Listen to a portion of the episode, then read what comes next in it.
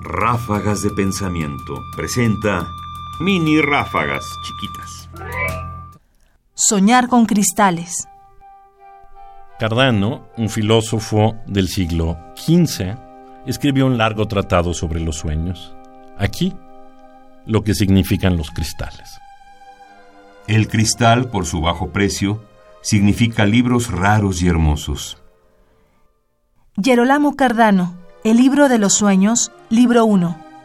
Capítulo 29 sobre el significado de soñar con joyas y piedras preciosas. Cardano nos dice que cuando soñamos con cristal, lo que significa son libros raros y hermosos. Así de caro o de barato eran los libros en el siglo XV.